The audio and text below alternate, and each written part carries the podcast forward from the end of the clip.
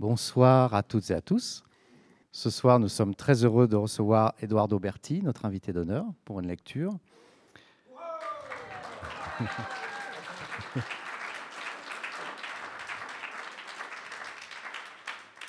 Nous allons commencer. Je passe le micro à Robert Rapilly. Merci Benoît. J'aurais préféré que ce soit elle qui, euh, euh, à l'occasion de Pirouésie, euh, nous fasse entendre sa voix pour lire ses poèmes, mais elle nous a quittés. C'est Mikou Dominique Vernet qui avait inventé la météoésie, une discipline qui consistait à écrire un poème par jour qui en même temps soit le bulletin météo. je me proposais donc euh, à sa place de vous lire celui qu'elle avait écrit ce jour-ci à Pirou en 2012, et peut-être euh, redire ce qu'est la météoésie. Euh, jusque-là, seul le temps changeait, pas le bulletin météo, le même tous les jours dans le poste de radio. Alors Dominique a inventé la météoésie, où la surprise est double, dans le ciel et dans le poème. Alors que se passait-il à Pirou ce jour-ci en 2012 Plouc, une goutte, goutte de pluie, pluie de sable, sable du sud, sud lointain, lointain pays, pays de désert, désert brûlant, brûlant sud, sud de sable, sable en pluie, pluie de gouttes, une goutte, plouc. Merci.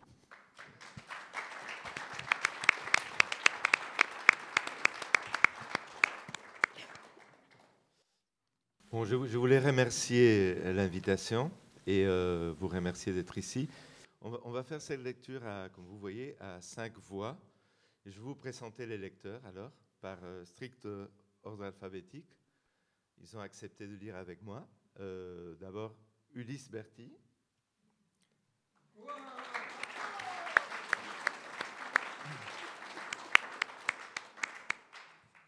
Amélie Charcosset.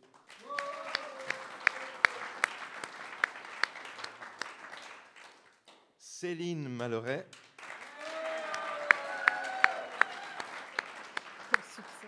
Et last but not least, euh, Benoît Richter.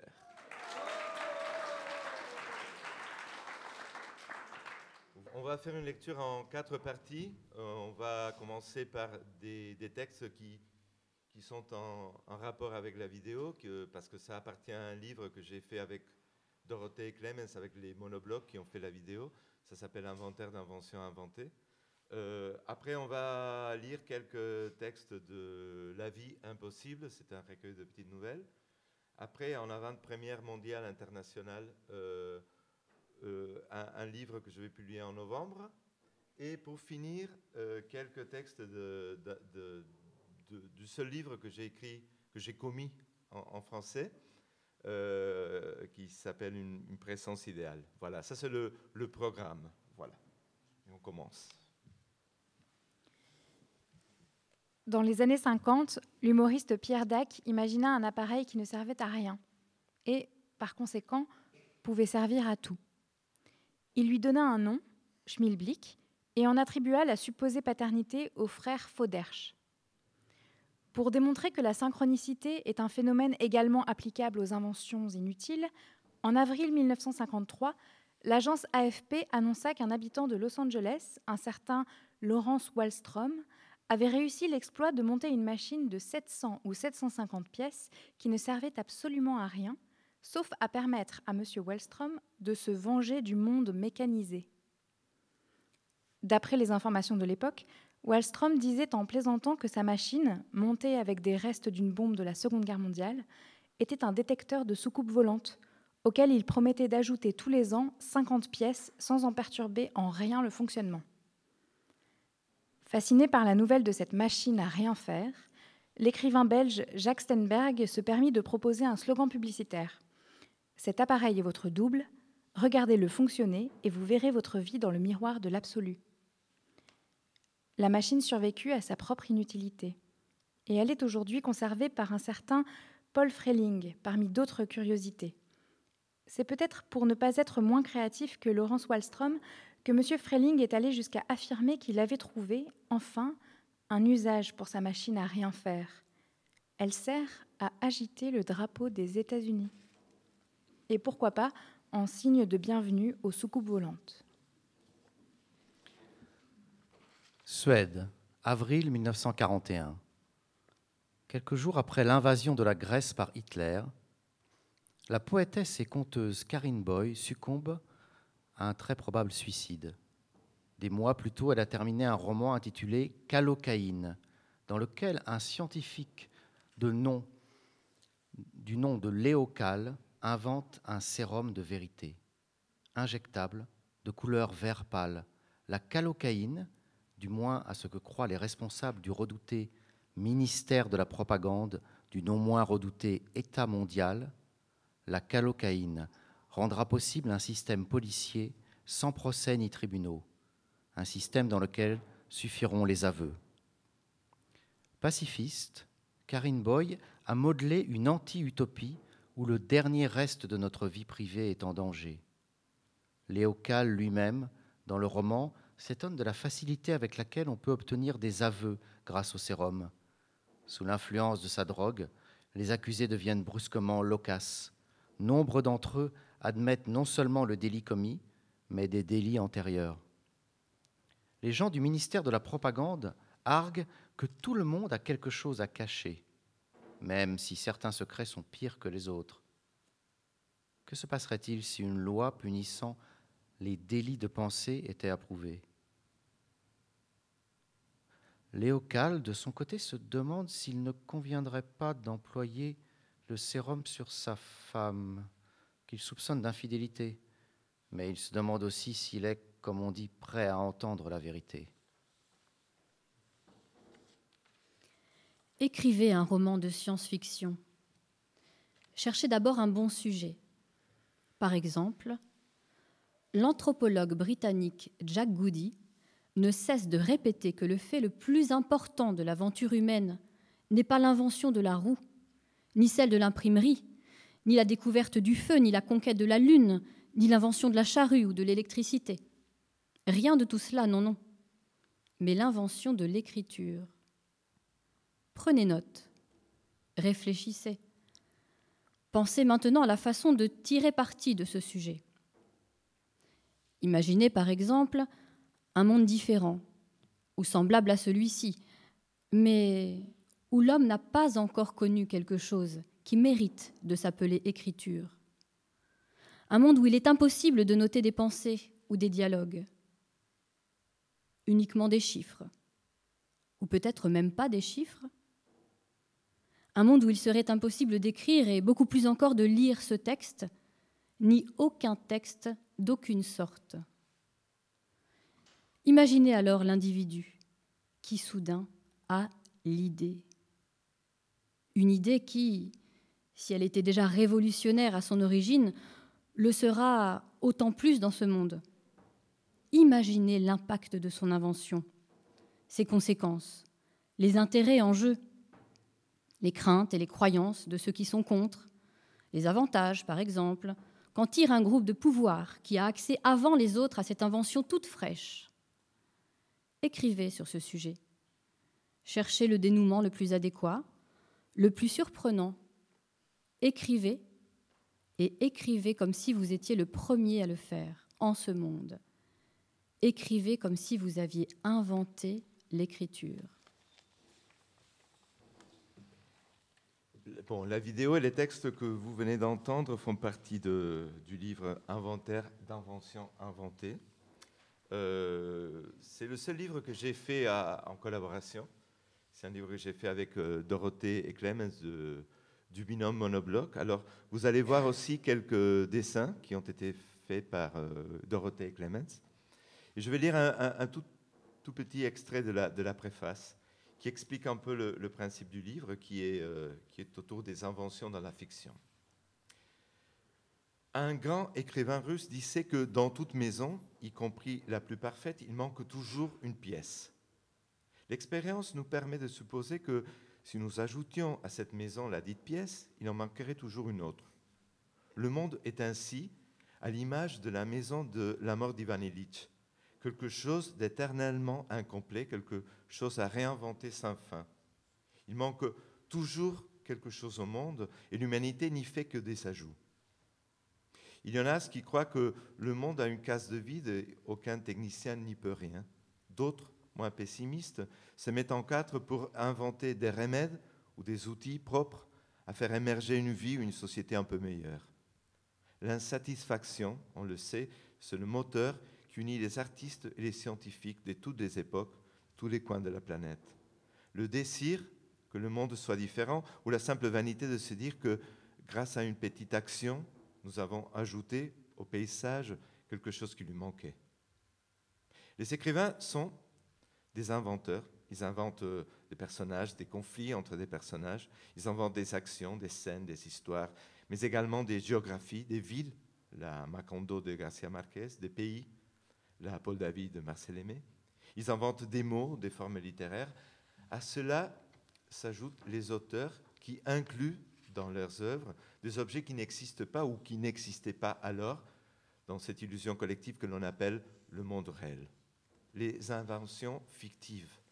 Engins, outils, ustensiles de toutes sortes, moyens de transport, moyens de communication, instruments plus ou moins outils, breuvages, potions plus ou moins magiques.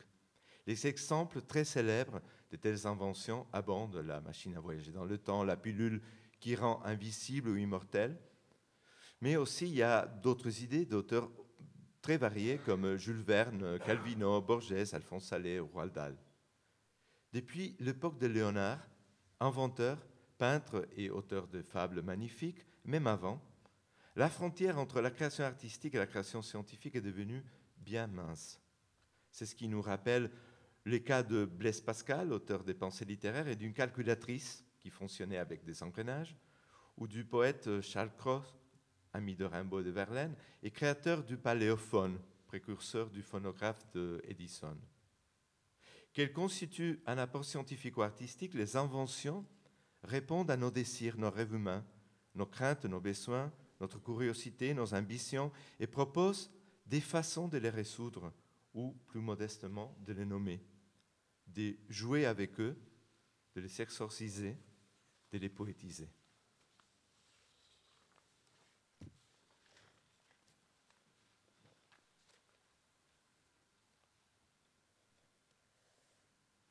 quand j'ai appris que pendant ces 30 dernières années, mon père avait mené une double vie.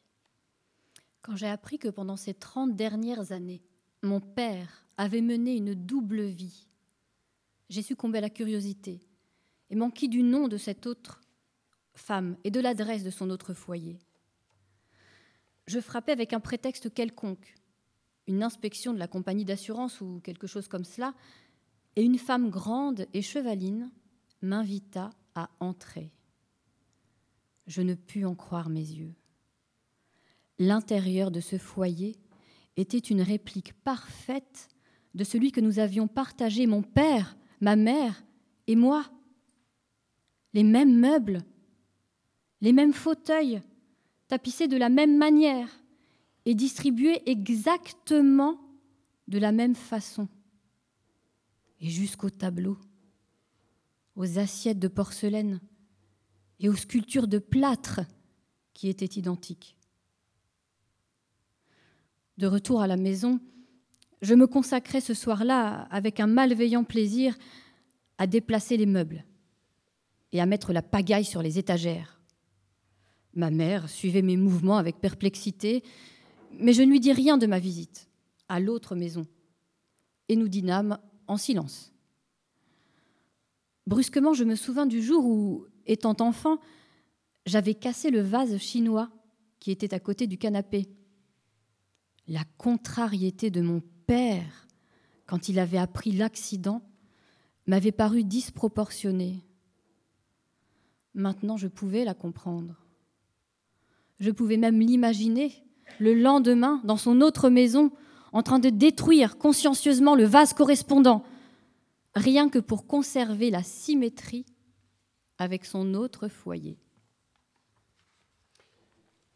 Artifice.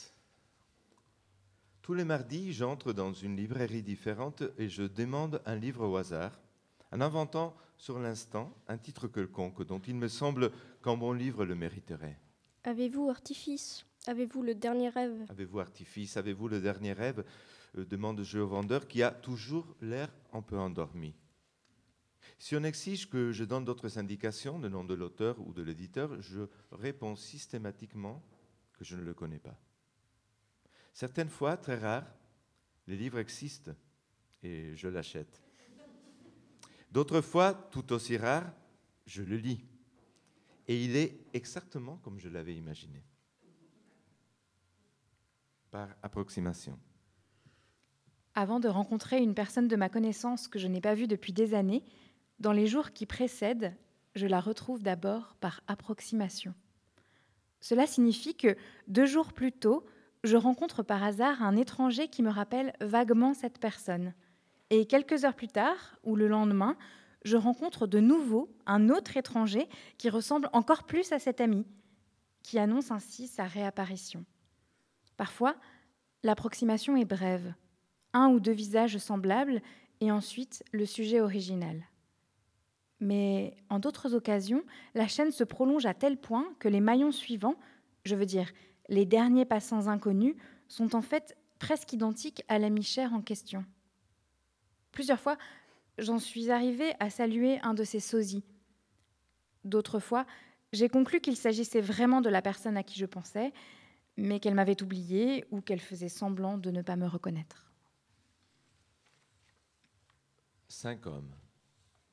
Un homme qui change de langue tous les cinq ans. Il a déjà vécu en espagnol, en allemand, en italien et en anglais. À chaque changement a correspondu un déménagement pour un pays où la nouvelle langue est officielle. Dès qu'il constate que son sentiment d'extranéité diminue, ou dès qu'il découvre qu'il rêve dans la nouvelle langue, il se console en pensant que très vite surviendra notre exil. Un homme qui, un beau jour, du soir au matin, se rend compte qu'il parle et comprend à la perfection une langue si insolite et si lointaine que jusqu'alors il ne soupçonnait même pas son existence. Un homme qui n'a pas de langue maternelle. Il trouve toutes les langues également artificielles aussi difficiles d'accès.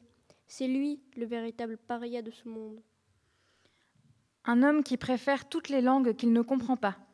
Souvent, par hasard, il en apprend tel ou tel vocable isolé. Cela suffit pour que la langue en question l'attire moins. Un homme qui est gravement malade et qui demande qu'on lui apporte un dictionnaire au lit. Il le parcourt avec l'aide d'un de ses petits-enfants qui le lui tient. Il lit à voix haute, de temps en temps, un mot à l'emploi peu fréquent. Comme il se sent mourir, il ne veut pas quitter ce monde sans avoir prononcé auparavant tous les mots disponibles dans sa langue natale. Après les nouvelles de La vie impossible, je, vais présenter quelques extraits d'un livre qui va être publié en novembre prochain. Le livre s'appelle L'ivresse sans fin des portes tournantes. Ça va être publié par le Castor Astral. Euh, je vais vous montrer la couverture et aussi quelques dessins parce que euh, il y a euh, Clémentine Melloa qui, a fait quelques dessins pour ce livre. Des, des, des, dessins qui sont liés à la forme qui précède le livre. La forme, c'est un livre de, petits textes, de petits aphorismes, mais, mais ce sont des aphorismes qui s'appellent Gregueria. Greguerias sont des aphorismes inventés par un écrivain espagnol qui était Ramón Gómez de la Serna. Euh, ce sont des, petites boules euh, qui sont toujours, qui font aussi euh, toujours un mélange de, poésie et d'humour. de la Serna était un artiste du bref, et, euh, et, dans les grégérias, je vais lire quelques, quelques grégérias de De la Serna pour voir un peu de quoi il s'agit. Par exemple, la lune est l'œil de verre du ciel. Le ventilateur rase la barbe de la chaleur. Les chiens nous tirent la langue comme s'ils nous prenaient pour des médecins. À la base de, des grégérias de De la Serna, il y a toujours l'analogie et un regard euh, de grandes surprises et de grands étonnements face au monde. Euh, il n'y a aucune euh, prétention didactique ni, ni morale dans, l'aphorisme de la Serna. Ce n'est pas, c'est pas, les, pensées de Pascal ce qu'il fait. Euh, par contre, je, trouve que ce qu'il a fait, ce qu'il a créé, est assez proche non seulement d'un ancêtre qu'on pourrait dire le, le, le, père des Grégérias, que ça pourrait être Lichtenberg, l'auteur d'aphorismes, mais aussi euh, il est euh, il est très. On peut, on peut bien le comparer aussi avec Jules Renard. On trouve chez, Jules Renard, qui était un contemporain de, de Gomez de la Serna, pas mal de, de. Moi, j'écris, j'essaye d'écrire des, des depuis 20 ans. J'ai déjà publié euh, ici et là quelques-unes. Et, dans ce livre-là, il y aura une, autour de, de 500, euh, la plupart de moi, mais il y aura une trentaine de, au milieu du livre insérés de, de grégarias trouvées, des, des, des, des que j'ai trouvées dans- en, li- en lisant des livres d'autres auteurs. Ce qu'on va, on va, on va vous présenter sont quelques exemples de quelques euh, et les mauvaises, c'est-à-dire euh, pas les, les de la Serna, mais les miennes. Voilà.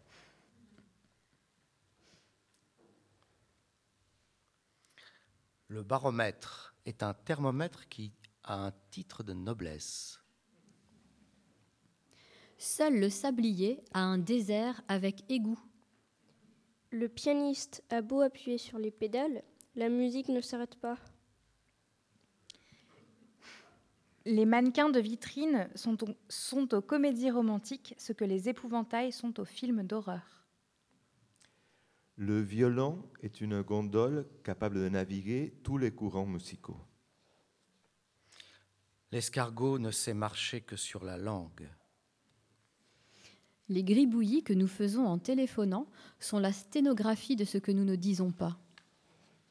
Le nœud papillon est une cravate emballée pour offrir. Le chéquier distribue des numéros pour une loterie qui ne donne que des perdants. Les parapluies sont aux cannes, ce que les papillons sont aux chenilles. La tour de Pise a commencé à saluer avant, bien avant que n'existât le tourisme japonais. La tristesse du cactus est due à ce que, malgré ses épines, il inspire rarement les poètes. À l'époque de la préhistoire, l'arc-en-ciel était en noir et blanc. C'est le peigne qui a suggéré à l'homme l'idée de la moustache. Le chronomètre est une montre à vocation d'athlète. Le soleil montre toute l'année sa cloque de l'été. La noix et le chou-fleur font des concours d'intelligence. Le vent est le croupier des moulins. Les ciseaux grincent des dents quand on leur enfonce les doigts dans les yeux. Quand il faut être précis, les Allemands mettent les points sur les U. Le, le temps a mis en italique les vieilles statues romaines. Dans les escaliers, les architectes mettent en évidence leur penchant artistique. Le tourniquet de la roulette ne laisse entrer qu'un ou deux gagnants à la fois. À côté de l'orage, la bruine est une belle leçon d'humilité. Le catamaran, c'est le bateau et son frère siamois. L'alarme fait retentir la fanfare du désastre. Les boutons attendent en file l'heure de la nudité.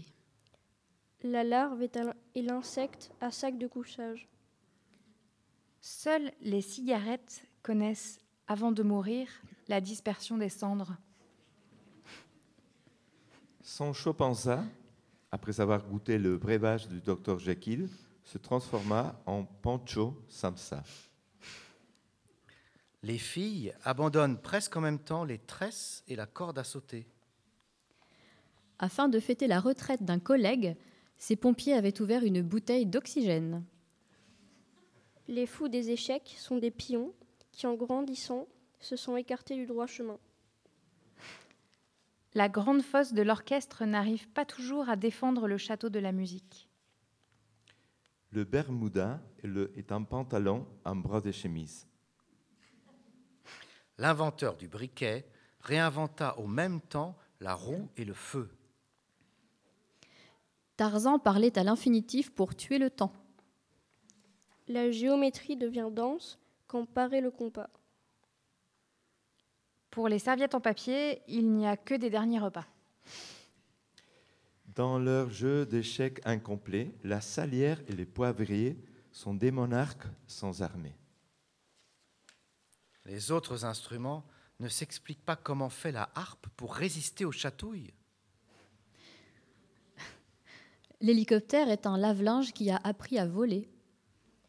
Toute cette mélancolie qu'on voit dans la lune, c'est parce que c'est le soleil d'hier qui l'éclaire. Les bretelles transforment les pantalons en marionnettes. La musique qu'imagine les sourds ressemble toujours à celle de Beethoven. Sa langue était si affilée qu'elle lui servait davantage à ouvrir les enveloppes qu'à les fermer. Une péninsule est une île qui n'a pas coupé le cordon ombilical.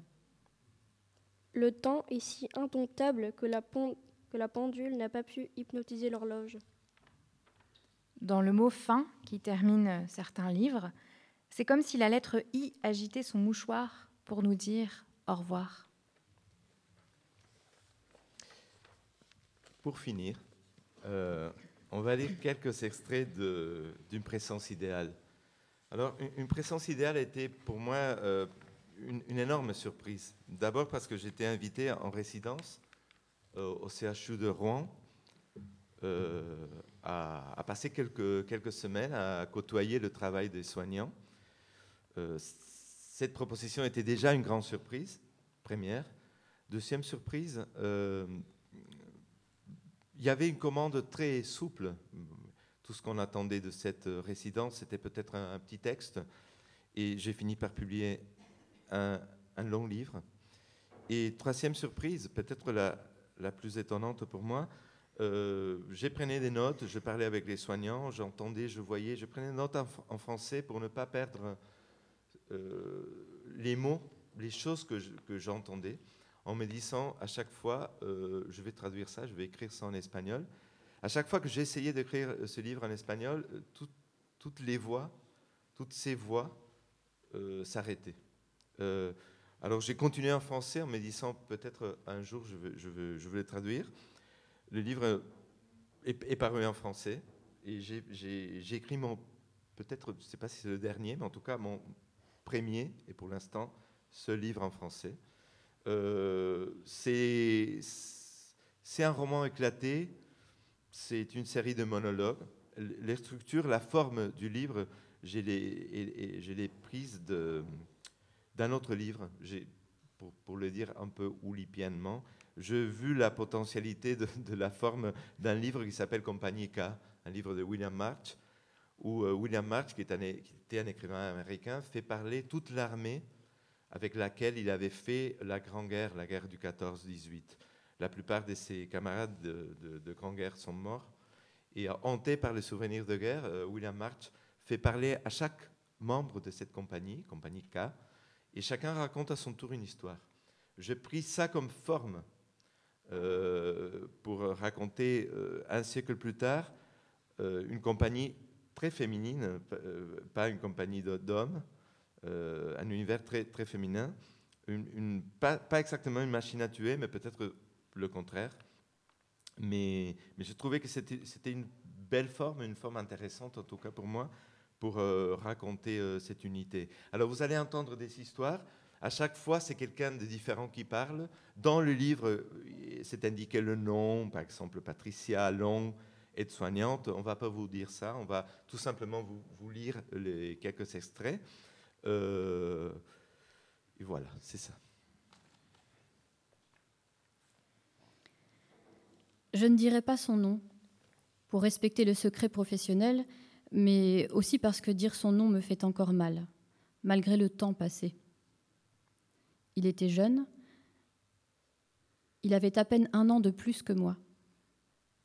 Il était célibataire.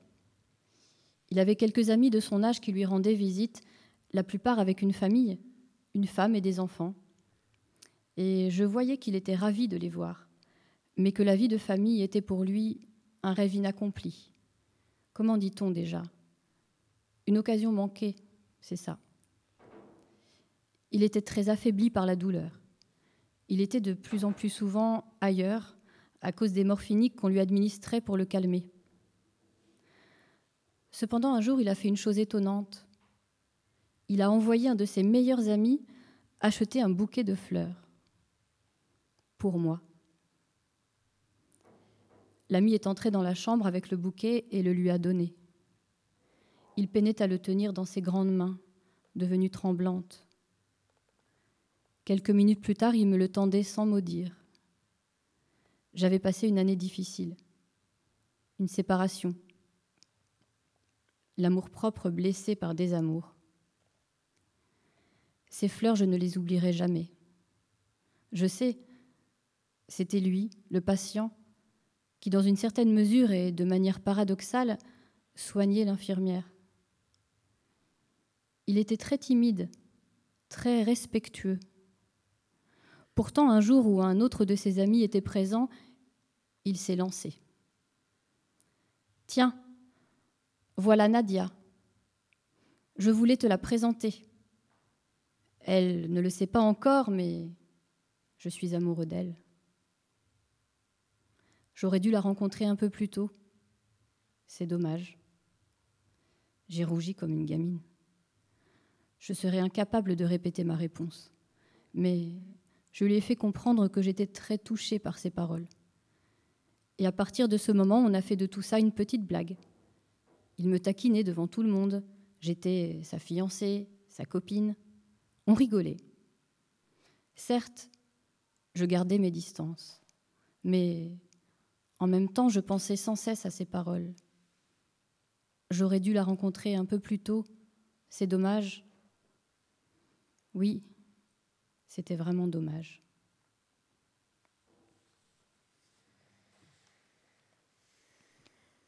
Le plus dur pour moi, c'est de voir les enfants de 4, 5, 6 ans dans le couloir. Surtout quand le patient est leur père ou leur mère. Vous avez vu, j'imagine, la petite Léa. Sa mère est dans l'unité depuis trois semaines. Son père ou sa tante vont la récupérer à l'école. Elle passe un petit moment ici avant de rentrer chez elle. Le week-end, elle reste longtemps. Dans la chambre, avec une télé et les quelques livres pour enfants, le piano, le sofa, la table et le coin cuisine. Je l'aide quelquefois à faire ses devoirs.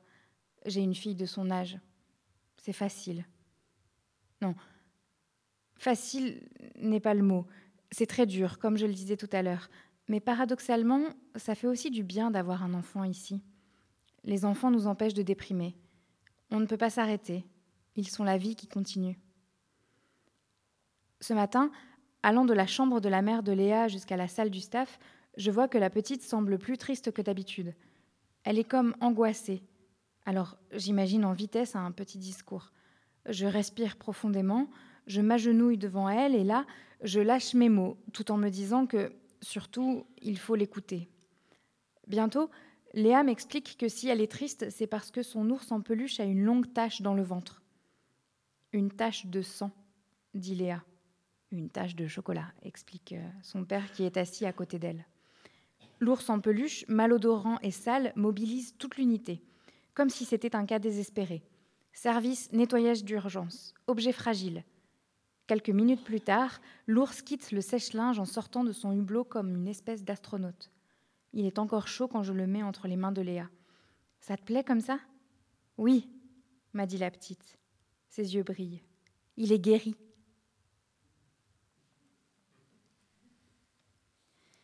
Je suis appelée en toute urgence par la nouvelle patiente de la chambre numéro 6. Dès que j'ouvre la porte, la femme se met à aboyer. Vous n'êtes qu'une aide-soignante J'exige de voir une infirmière. En plus, je sais que vous êtes une simple stagiaire. Non, non. Certaines personnes croient beaucoup à la hiérarchie. Des gens qui cherchent à peine arriver les repères hiérarchiques sur nos blouses. La couleur jaune pour les aides-soignantes, la couleur verte pour les infirmières, la couleur bleue pour les agents de service. En définitive, c'est bon signe s'ils s'irritent, s'ils arrivent à exprimer leurs sentiments. Beaucoup mieux, voyez-vous, qu'une funeste résignation. Je suis le seul homme dans l'unité, le seul homme infirmier, je veux dire. On y trouve aussi quelques médecins, mais pas beaucoup. On a encore Patrick, Christophe, Olivier et les autres brancardiers, mais je suis le seul infirmier. Et je pense que le regard d'un homme infirmier est important. Forcément, on examine et on ressent les choses d'une autre façon. Or, les patients des deux sexes sont tellement habitués à voir des femmes parmi les aides-soignantes et des infirmières qu'ils s'adressent à moi de façon invariable en disant Docteur, docteur Au début, je rougissais, embarrassé. À présent, je me contente de sourire et parfois, je ne rectifie pas. Il me semble si heureux d'avoir la visite d'un médecin. Nous sommes allés ce matin avec Joséphine à quelques kilomètres d'ici rendre visite à une vieille dame de 99 ans. C'est drôle de dire une chose pareille, mais elle ne fait pas ses 99 ans. Elle semble beaucoup plus jeune. Mettons 82 ou 83 ans, je ne sais pas.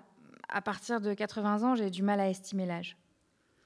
En dépit de sa bonne mine, cette dame ne veut plus manger, ne veut plus de médicaments ni de calmants. Elle est fatiguée de tout, de son corps, de sa douleur, de voir sa famille perdre son temps à son chevet.